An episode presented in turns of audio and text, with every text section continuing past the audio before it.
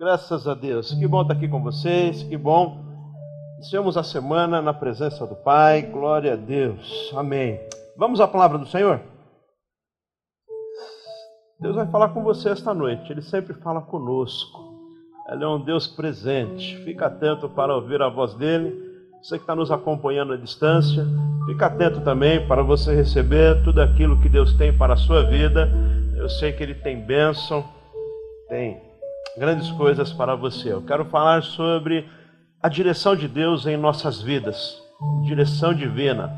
Atenção, não perca a direção de Deus para a sua vida. Não perca a direção de Deus ao longo da caminhada. Triste quando nós vemos pessoas que começam tão bem, cheio do temor, mas com o tempo, coisas que acontecem acabam perdendo essa direção de Deus. Quero compartilhar com vocês uh, um momento em que Jesus está uh, com seus discípulos num lugar chamado Cesareia de Filipe. Está narrado por Mateus no seu Evangelho, capítulo 16, a partir do verso 13, ele vai falar sobre um momento que os discípulos estão num lugar, um lugar que era utilizado para cultos pagãos um local que era conhecido como as portas do inferno. Era um local onde se fazia sacrifícios de crianças, era uma caverna, tinha um poço dentro, eles sacrificavam crianças lá a deuses pagãos. Por conta disso que Jesus vai fazer uma analogia com o inferno mesmo, dizendo que as portas do inferno não prevaleceriam contra a igreja. Mas nesse local, Jesus questionou os seus discípulos, dizendo, eh, perguntando a eles: o uh, que, que, o pessoal está dizendo de mim por aí? Quando vocês andam por aí, o que é que o povo está dizendo a meu respeito? O que é que o povo uh, uh, percebe de mim? Então os discípulos vão dizer para Jesus que Jesus está sendo comparado com alguns profetas. As pessoas, quando olham para Jesus, por onde Jesus passava, diziam: Olha, levantou-se um grande profeta, e comparam ele com profetas bem incisivos, profetas que foram uh, duros uh, na sua palavra, uh, mas foram também importantíssimos na tradição judaica. Então eles dizem: Olha, Jesus, estão te comparando com Elias. Elias, aquele que orou e desceu o fogo do céu. Comparam também você, Jesus, com João Batista. João Batista, ele pregava no deserto, por onde ele passava, ele é, deixava uma mensagem muito dura também ao povo. Ele dizia: raça de víboras. Já pensou uma mensagem dessa? Difícil essa mensagem. Deixa eu abrir um parênteses aqui. A apresentação ficou para o final. Nós já estamos na mensagem agora. Guarda para o final. Todo mundo atento à palavra de Deus agora. Nós teremos uma apresentação de uma membra online, mas agora estamos no momento da mensagem, vai ficar para o final agora. Jesus, então, comparado com esses discípulos, Jesus, então, vai olhar novamente para uh, os seus seguidores e vai dizer: e vocês? Vocês que estão comigo constantemente, vocês que ficam, uh, uh, andam comigo, dormem comigo, se alimentam comigo, como é que vocês me veem? Então, Pedro tem uma revelação extraordinária, uma revelação incrível de quem era Jesus Cristo. Pedro, que era impetuoso, ele teve uma revelação e ele falou: Tu és o Cristo, o Filho do Deus vivo. Jesus disse: É isso, Pedro. Isso mesmo. Você teve uma revelação extraordinária. E quem revelou isso para você foi o Pai. Não é porque você teve uma sacada genial, não é porque você é mais esperto, não é porque você é mais inteligente. Foi o Pai quem revelou isso para você. De fato, eu sou.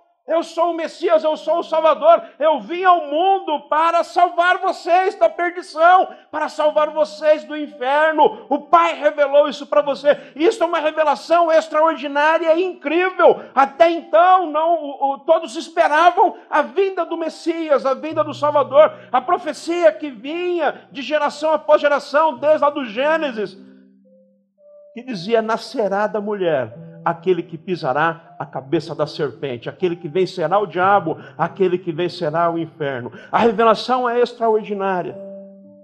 Só que logo em seguida, momentos depois, Pedro tropeça.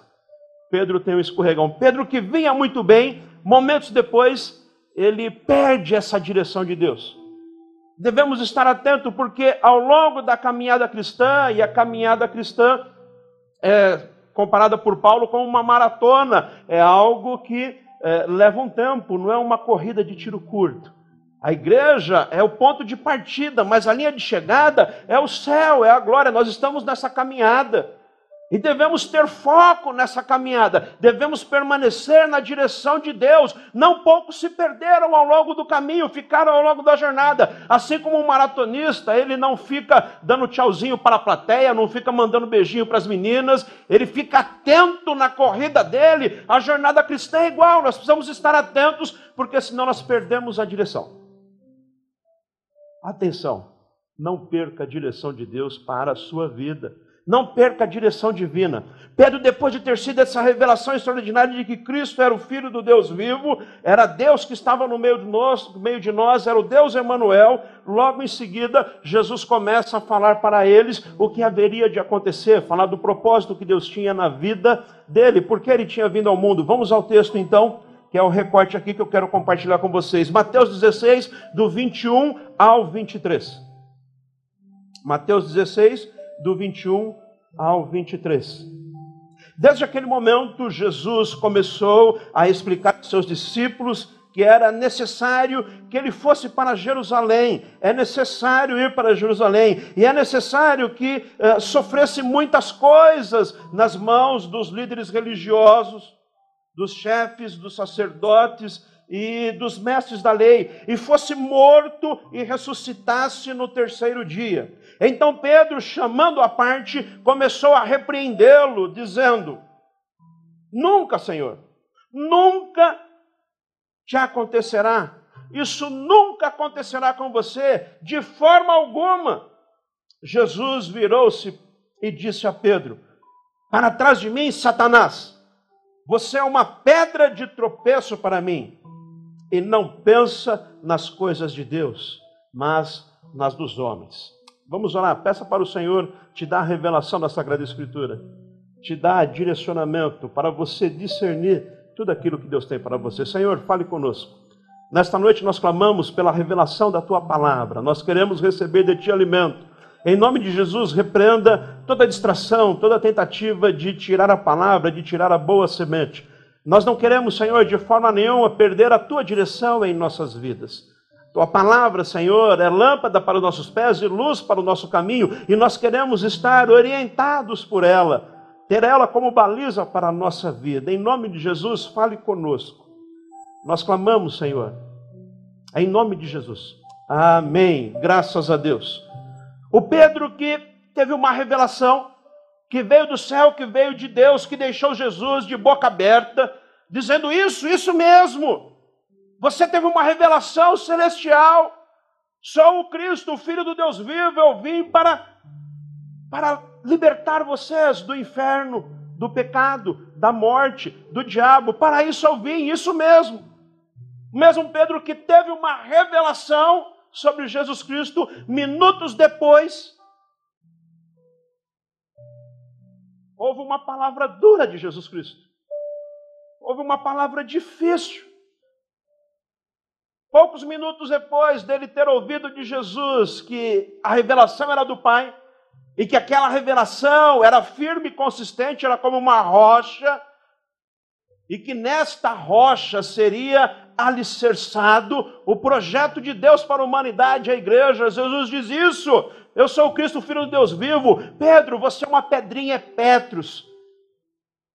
Mas existe uma rocha, e sobre essa rocha eu edificarei a minha igreja, e as portas do inferno não prevalecerão contra ela. Você receberá uma chave, e o que ligar no céu, na terra terá sido ligado no céu. Uma revelação incrível. Nós temos uma chave, o que nós ligamos aqui em nome de Jesus está ligado. Tem autoridade, autoridade conquistada por Jesus Cristo na cruz do Calvário.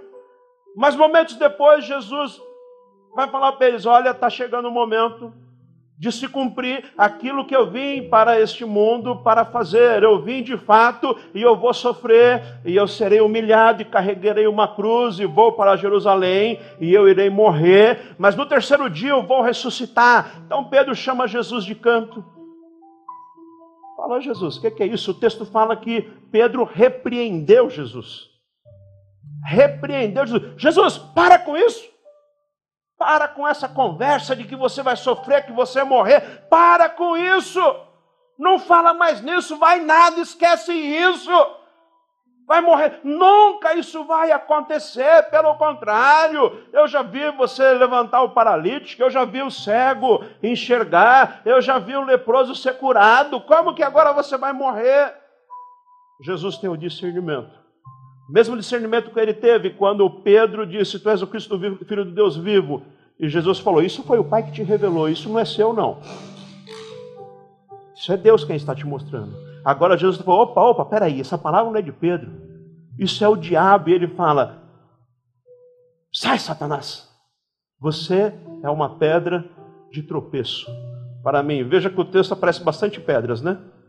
O Pedro, que é uma pedrinha, a rocha eterna dos séculos, que é Jesus Cristo, sobre a qual a igreja está, está alicerçada, e esta revelação que o Cristo é Jesus Cristo, o Salvador, mas o diabo também aparece como uma pedra, e uma pedra para se tropeçar. Devemos ter discernimento e entendimento. Não poucos ficam ao longo do caminho e têm tropeçado, e têm escorregado, e perdem a direção de Deus. Lembre-se que ninguém tropeça em grandes montanhas, ninguém tropeça em grande morro, todo mundo tropeça em pedrinha, em degrauzinho, e o diabo ele é especialista nisso. Vem disfarçar as coisas. Neste mundo está cheio de distrações, cheio de situações que nós não percebemos, mas que aos poucos vai nos afastando do propósito de Deus, vai roubando de nós a missão que Deus colocou em nosso coração vai roubando a fé, vai drenando as nossas forças. E aquele que um dia teve a revelação, como nós aqui tivemos, de que Jesus Cristo é o Filho de Deus, veio ao mundo, morreu, ressuscitou, e um dia virá me buscar. Aquele que teve a revelação, como nós tivemos, entregamos a vida a Jesus e dissemos: Eu creio na morte, na ressurreição e na vida eterna, e eu quero viver para a tua glória, Jesus com o passar do tempo, sem que se perceba, se afasta tanto da direção de Deus. E quando Jesus está falando o propósito pela qual ele veio a esse mundo, Pedro está falando, isso não vai acontecer. Como não vai acontecer? Esse é o propósito de Deus. Ele me mandou ao mundo para isso. Não, isso não vai se cumprir. Devemos ficar atentos ao longo da jornada. O inimigo ele trabalha de forma subliminar. É nas entrelinhas. É no que que tem, não tem nada. Meus irmãos, fiquem atentos. O evangelho é um só e não mudou. Tem hoje aí um movimento que fala sobre atualizar a Bíblia. Afinal de contas, a Bíblia já foi escrita há milhares de anos, precisa ser atualizada essa leitura da Bíblia. Fique atento com isso. Isso é uma mentira do diabo que tem enganado muita gente. Preste atenção no que eu vou te falar. A forma de se pregar a palavra, de se levar o evangelho, isso precisa ser atualizada sempre. A forma, o conteúdo, os princípios da palavra de Deus é imutável. Maldito aquele que trocar sequer uma palavra do livro dessa lei. Princípios não muda. Valores eternos instituídos por Deus não muda. Da família, da salvação, do pecado, isso não muda. A forma de passar isso, nós atualizamos, isso é muito bom. Por exemplo, há tempos atrás, o culto era feito em latim. E quem estava na frente do culto ficava de costas para o público. Ninguém entendia nada do que estava sendo falado. Isso precisa ser atualizado. Precisa de uma nova forma. Há tempos atrás eu estaria aqui nesse calorzão que está fazendo esses dias. Eu teria que estar aqui de terno e gravata. Caso contrário, vocês que estão aí já estão escandalizados e falam: o pastor está sem gravata. Como pode pregando sem gravata? Mulheres não podiam estar no púlpito pregando a palavra. Lembra-se disso? Isso é forma. Como a gente vai fazer? Hoje nós estamos muito mais próximos, uma linguagem comum a todos, utilizamos recursos visuais para que você assimile ainda com mais clareza a palavra de Deus. Nós atualizamos a forma de levar a palavra, o conteúdo é o mesmo. Conteúdo é o mesmo, não podemos de forma alguma, é irretocável, os princípios continuam. Fique atento, fique atento, pedras de tropeço têm sido plantadas pelo inimigo. E numa linguagem, Deus é amor, Deus ama, Ele perdoa, pretexto para viver no pecado. Quando é necessário vida de santidade, sim, meu irmão. O que significa vida de santidade? Significa que nunca mais você vai cometer equívocos, enganos? Não. Significa que uma vez que você peca, você se arrepende do pecado, pede perdão ao Senhor e faz de tudo para não cometer novamente. Agora, se vive no pecado, achando que tudo bem, que Deus é amor e perdoa, cadê o arrependimento? Princípio para o perdão, o arrependimento. Isso é palavra de Deus. E isso não se muda, meu irmão. Devemos ficar atento com isso, porque tem gente perdendo a direção divina. Está tá perdido. Então, eu quero trazer para vocês alguns princípios dessa palavra. Para nós que já tivemos a revelação que Jesus Cristo, Jesus de Nazaré, é o Cristo, Filho do Deus vivo, e ele veio e morreu e ressuscitou e venceu o inferno, venceu as trevas e nos trouxe vida eterna e virá nos buscar para levar para a morada celestial. Nós não podemos, ao longo da caminhada, perder essa direção de Deus. Princípios para você não perder a direção de Deus à luz desse texto. Primeiro, entenda o propósito de Deus em sua vida.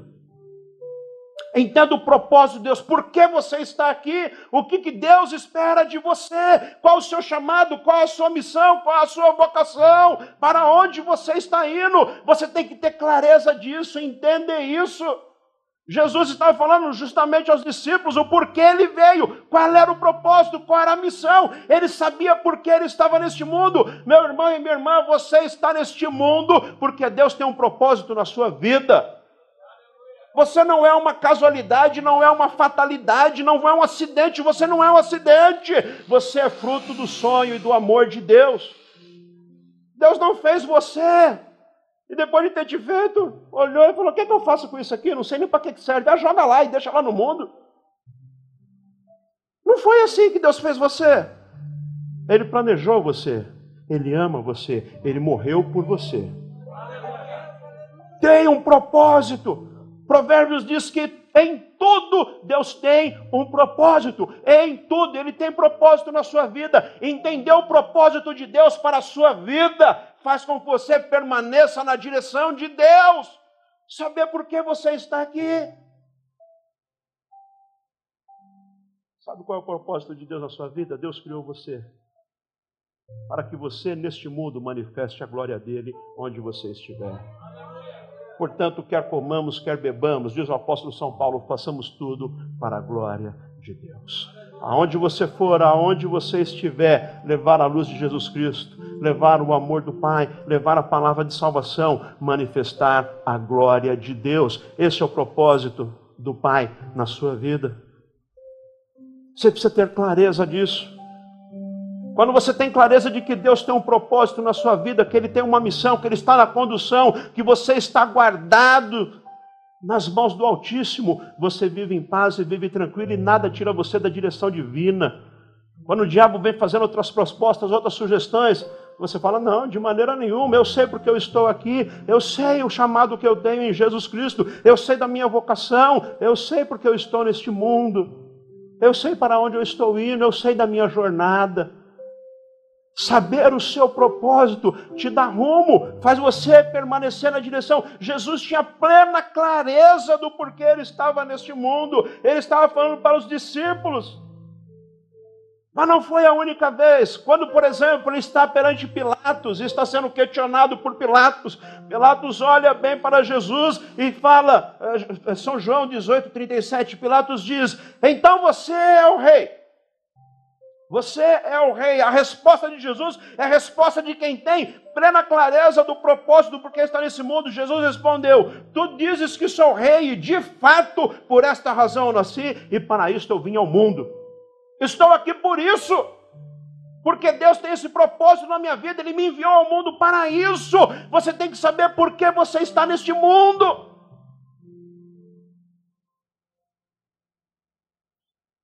Você não está nesse mundo a passeio. Você não está nesse mundo de férias. Você não está nesse mundo porque Deus não tinha mais nada para fazer com você. Você está neste mundo porque Ele tem um propósito na sua vida. Caso contrário, você já não estava mais aqui. Pergunta a se fazer e você deve responder para si mesmo. Por que eu estou nesse mundo? Estou de férias? Não tinha mais o que fazer? Não tinha mais o que acontecer? Não, meu irmão.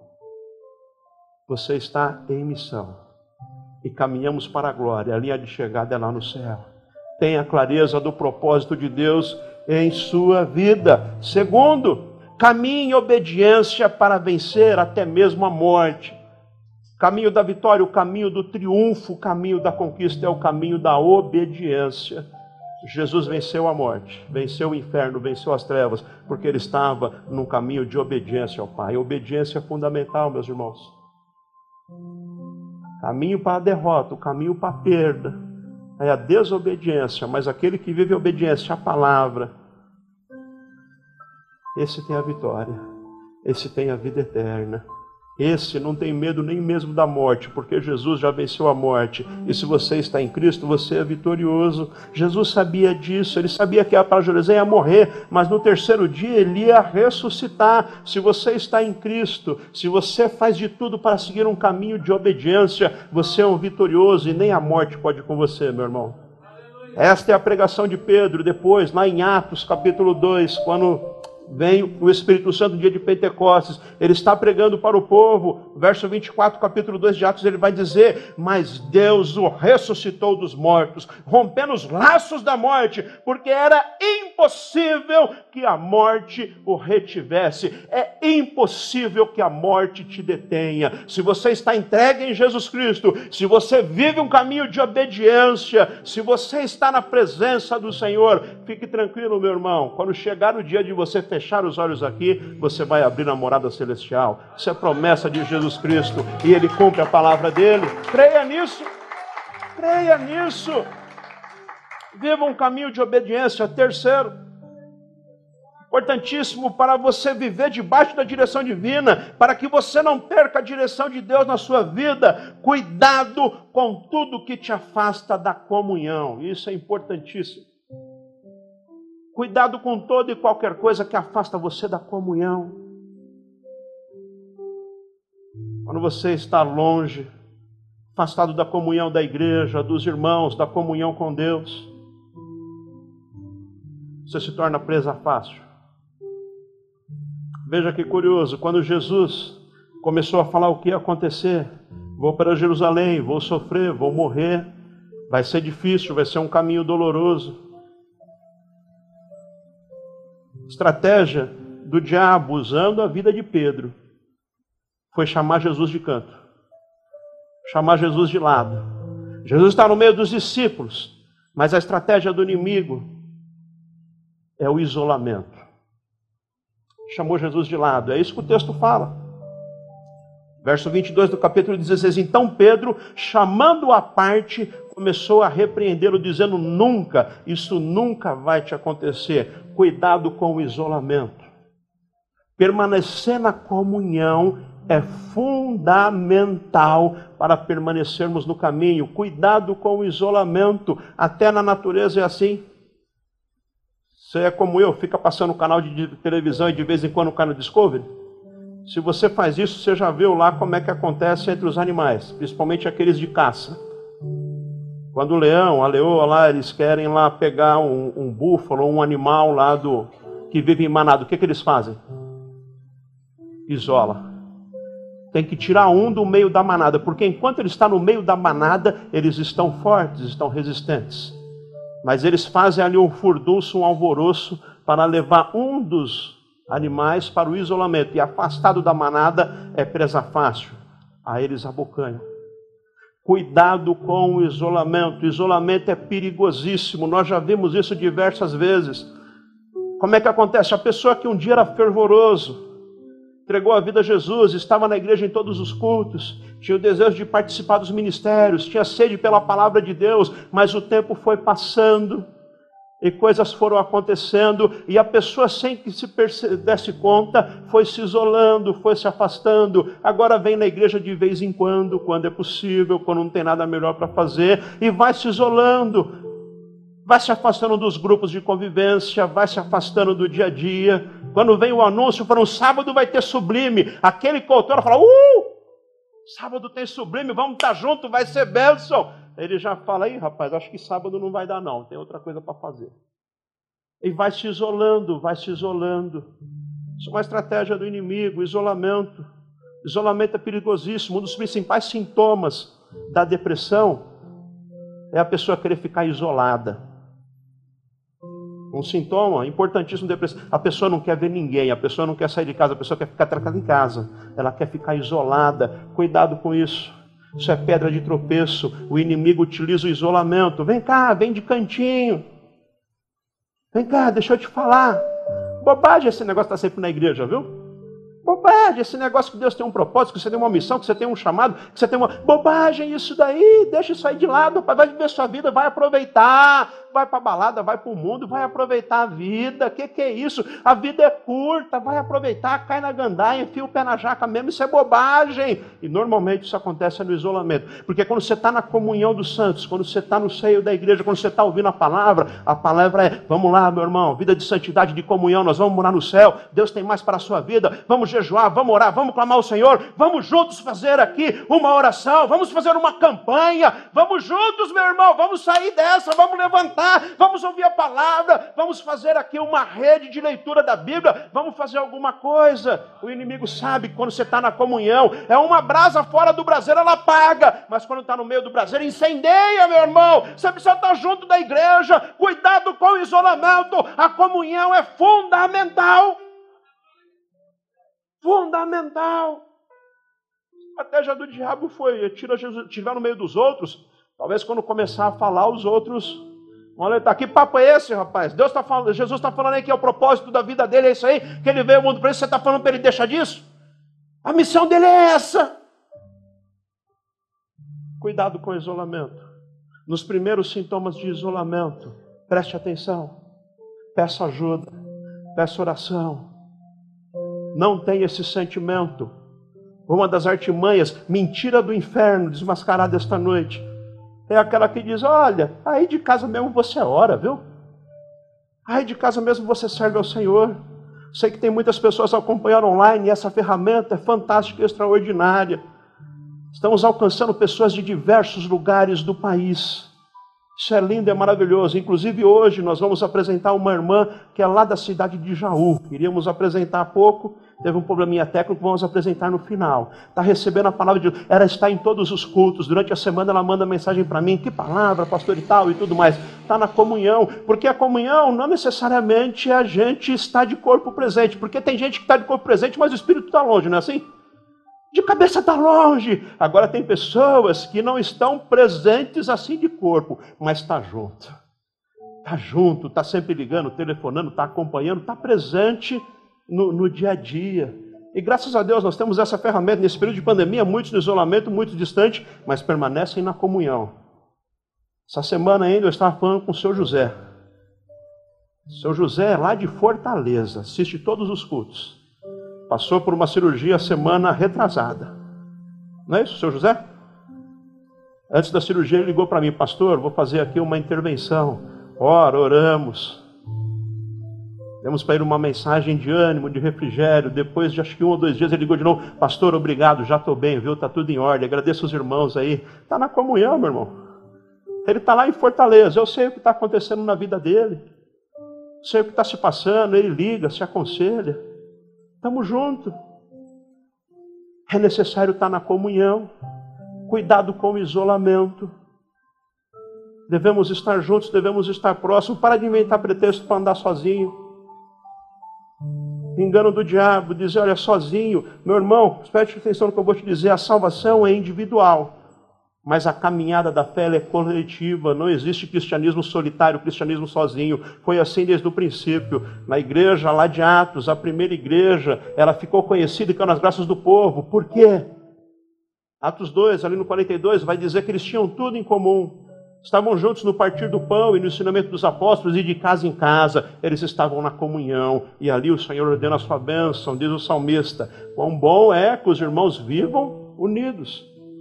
Porque aí vem um óleo, a bênção, a unção, vem do alto e molha o corpo inteiro. Este óleo precioso do Senhor está sobre a vida daqueles que vivem na comunhão. Cuidado com o isolamento, isso é uma estratégia do diabo isolar, dividir, afastar para poder levar a pessoa. Nós precisamos estar juntos na comunhão.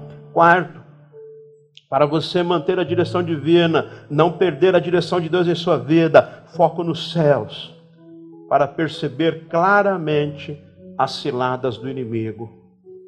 Foco nos céus, naquilo que Deus tem para a sua vida. Fica na comunhão, fica atento com aquilo que Deus tem falado para você, com os apontamentos, os direcionamentos de Deus. Tem ciladas, o inimigo está jogado ciladas para todo lado. Pedra de tropeço de Jesus Cristo. Satanás, sai daqui.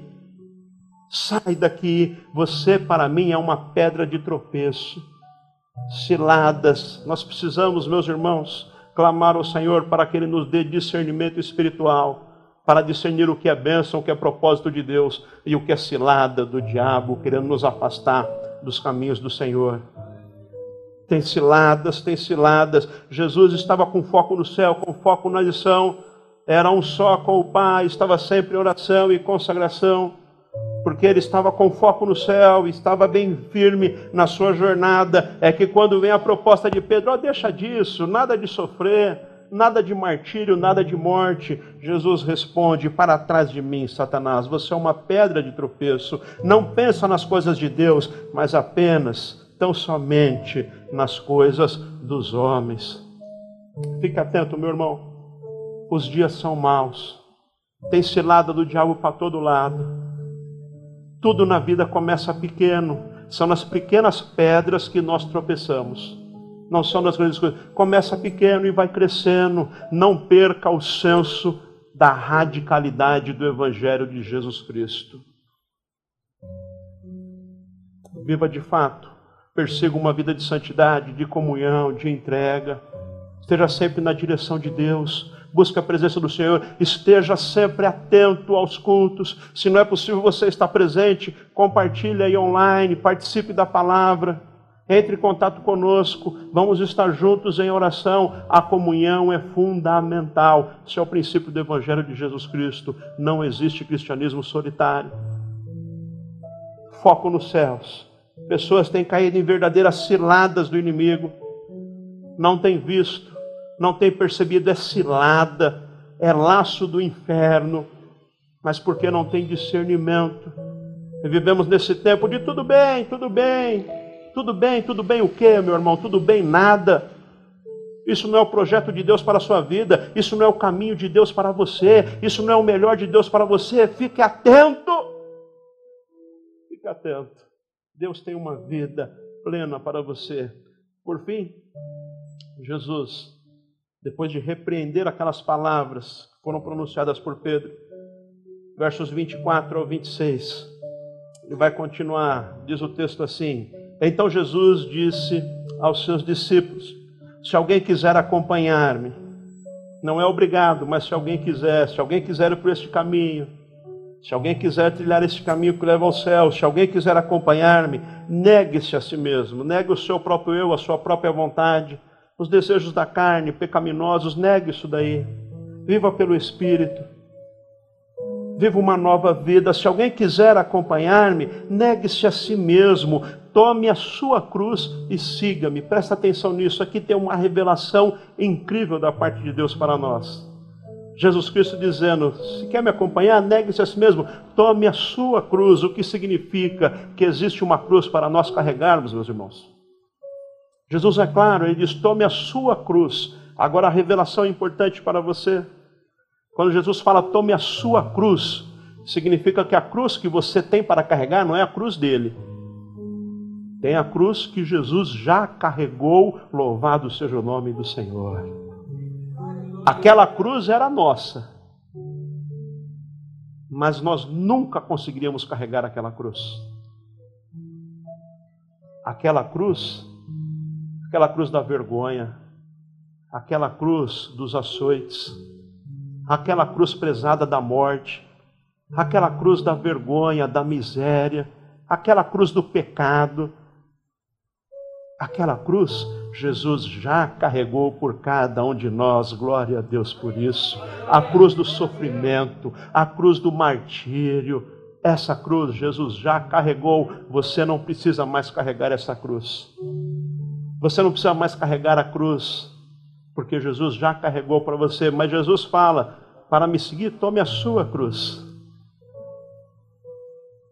Sua cruz sua cruz não é o da dor, a sua cruz é a da alegria que Jesus Cristo tem para você. A sua cruz é a da nova vida de quem vai morar do céu. A sua cruz é a cruz da vitória, porque Jesus já carregou a cruz, significava derrota, e ele venceu a morte venceu o inferno. Existe uma cruz, Jesus disse que o fardo dele é suave e é leve. Meus irmãos, seguir a Jesus Ser cristão não é um fardo para carregar, não é um peso, é uma alegria, é uma honra, é um privilégio, é bênção de Deus em nossas vidas, é uma cruz de bênção, de vitória e de honra, é uma cruz que te dá um destino, um direcionamento, um propósito, é você estar no lugar certo, fazendo a coisa certa. Tome a sua cruz, meu irmão. Tome a sua cruz e a sua cruz é de bênção, é de vitória, é de honra. Aquele que quer vir após mim, aquele que quer vir comigo, aquele que quer acompanhar, negue a si mesmo Tome a sua cruz e siga-me. Meu irmão, não abra mão da cruz que tem para você. Não pense que essa cruz é pesada, a cruz pesada Jesus já levou. Não pense que essa cruz é sofrida, o sofrimento Jesus já teve por você. Às vezes a gente vê pessoas que imaginam que ser crente é difícil, que ser cristão é difícil. Meus irmãos, é um privilégio, é uma honra, é uma alegria pertencer à família de Deus, ter a esperança viva no coração, saber que um dia vai para a glória, que está bem guardado nas mãos do Senhor, que nada nem ninguém pode separar do amor de Deus que foi manifesto em Cristo Jesus na cruz do Calvário por você. Ter a certeza da vida eterna, ter a certeza de que Ele é contigo todos os dias. A sua cruz, a sua cruz é bênção de Deus para a sua vida. Siga, siga Jesus Cristo. Tome a sua cruz. Sua cruz é obedecer a palavra, é seguir o caminho do Senhor, é estar na presença do Pai, é estar na comunhão. Tome a sua cruz, negue a si mesmo, tome a sua cruz e siga-me. Pois quem quiser salvar a sua vida, a perderá. Mas quem perder a sua vida, quem perder a vida por minha causa, a encontrará. Pois que adiantará o homem ganhar o mundo inteiro, mas perder a sua alma?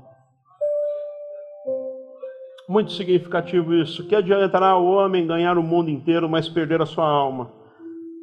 Logo, quando a gente lê esse texto, a primeira coisa que vem em mente é perder a alma no sentido de ir para o inferno. Que adianta o homem ganhar o mundo inteiro e perder a alma, ir para o inferno? É verdade, isso aí pode ser que você ganhou o mundo inteiro, mas lá no final você perde a vida eterna.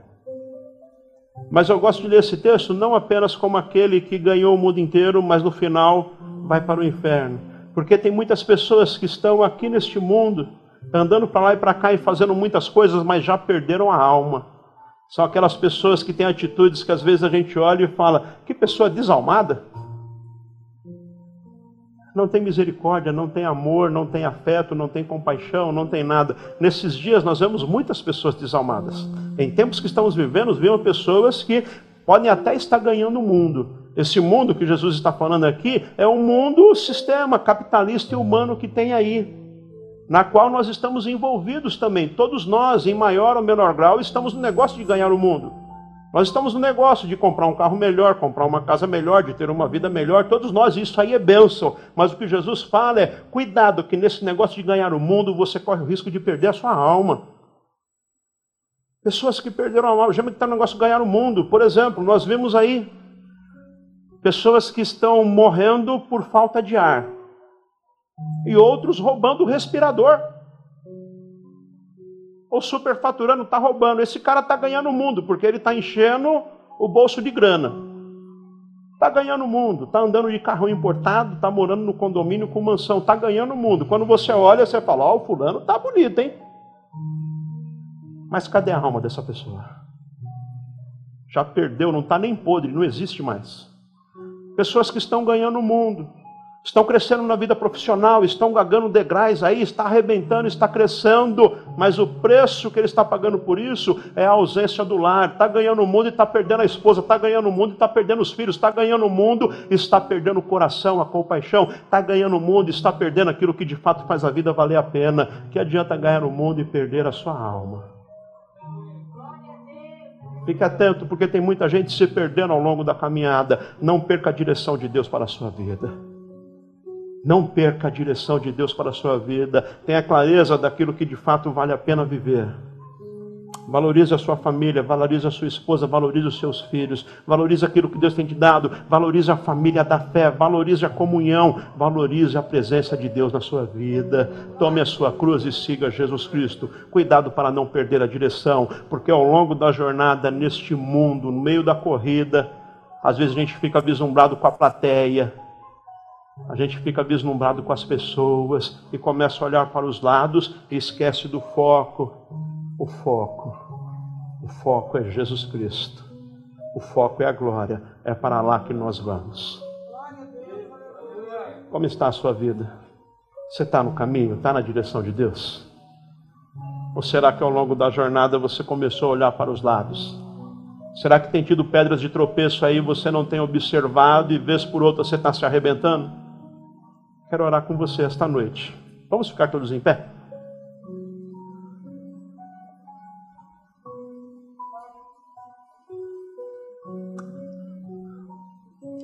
Feche os seus olhos um instante aí. Você está na direção do Senhor? Está cumprindo o propósito de Deus na sua vida? Você tem clareza sobre o seu chamado? Será que de vez em quando você está tropeçando, está caindo, perdeu a direção, perdeu o foco, perdeu a missão? Como é que você está? Por um instante aí, dá uma olhadinha para a sua vida, dá uma olhadinha para a sua jornada, veja como você está. Enquanto você está aí olhando um pouquinho para a sua vida, orando, refletindo, quero fazer um convite para você que está aqui esta noite, ou você que está nos acompanhando à distância, e talvez você ainda não entregou a sua vida a Jesus. Talvez você está acompanhando esta mensagem, você já está nos acompanhando há algum tempo e você ainda não entregou a sua vida a Jesus. Hoje é dia de você fazer isso. Este é o momento de você entregar a sua vida a Jesus. Este é o momento de você decidir por Jesus Cristo. Ou talvez você um dia já entregou a sua vida a Jesus, talvez você até já se batizou, mas você ao longo da caminhada saiu aí do propósito, saiu da direção, não está na comunhão da igreja. Cuidado, o isolamento torna você presa fácil. Você cai no engano do diabo. E ele tem feito de tudo para te afastar da comunhão. Volte hoje para os caminhos do Senhor. Eu quero orar por você. Você que está aqui esta noite, quer entregar a sua vida a Jesus, ou você que está aí à distância, Seja lá o momento que você está vendo esta mensagem. Se você deseja entregar a sua vida a Jesus, aonde você estiver agora, aonde você está aqui no auditório, aonde você está aí, feche os seus olhos e repita essa oração comigo. Repita essa oração. Diga assim: Senhor Jesus, perdoe os meus pecados. Eu quero viver uma nova vida. Eu quero viver no teu caminho, sob a direção do Senhor. Em nome de Jesus, eu me entrego a Ti. Eu creio na Sua morte, na Sua ressurreição. E eu creio que um dia o Senhor virá me buscar. Por isso, hoje, eu volto à comunhão, entendendo a importância da igreja, a importância de estarmos unidos, de caminharmos. Por isso, eu me entrego a Ti. Eu me reconcilio hoje com o Pai, com a igreja e comigo mesmo. Eu entrego a minha vida a Ti, Jesus. Amém e amém. Graças a Deus. Se você fez essa oração, bem-vinda, família. Saiba que você tem uma família espiritual aqui. Faça parte dessa família. Conte conosco ao longo da caminhada. Quero te conhecer melhor, quero orar por você, quero orientar você. Se você hoje entregou a sua vida a Jesus ou se reconciliou, entre em contato conosco aí pelo chat ou pelo nosso WhatsApp, é o telefone fixo aqui da igreja. Mande uma mensagem para nós, nós queremos permanecer ao seu lado na comunhão. Agora eu quero orar por você que está aqui nesta noite. Você que ao longo da mensagem ficou na dúvida: será que eu estou debaixo dessa direção mesmo? Será que vez por outra eu não estou perdendo a direção? Será que vez por outra eu não estou saindo um pouco fora? Eu quero orar por você nesta noite. Feche os seus olhos. Peça para que o Senhor te traga de volta para a direção, para a direção de Deus. Peça para Ele te dar discernimento espiritual. Discernimento espiritual para você saber identificar o que é de Deus e o que é bênção para a tua vida e aquilo que não é. Saber identificar o que é palavra do Altíssimo e aquilo que não é, aquilo que é pedra de tropeço para o, do inimigo, para você cair. Em nome de Jesus, Senhor, aqui está o teu povo reunido esta noite. Senhor, nós sabemos que temos um propósito para cada um, que cada um que está aqui é fruto do seu amor e estão aqui porque o Senhor tem algo para a vida deles.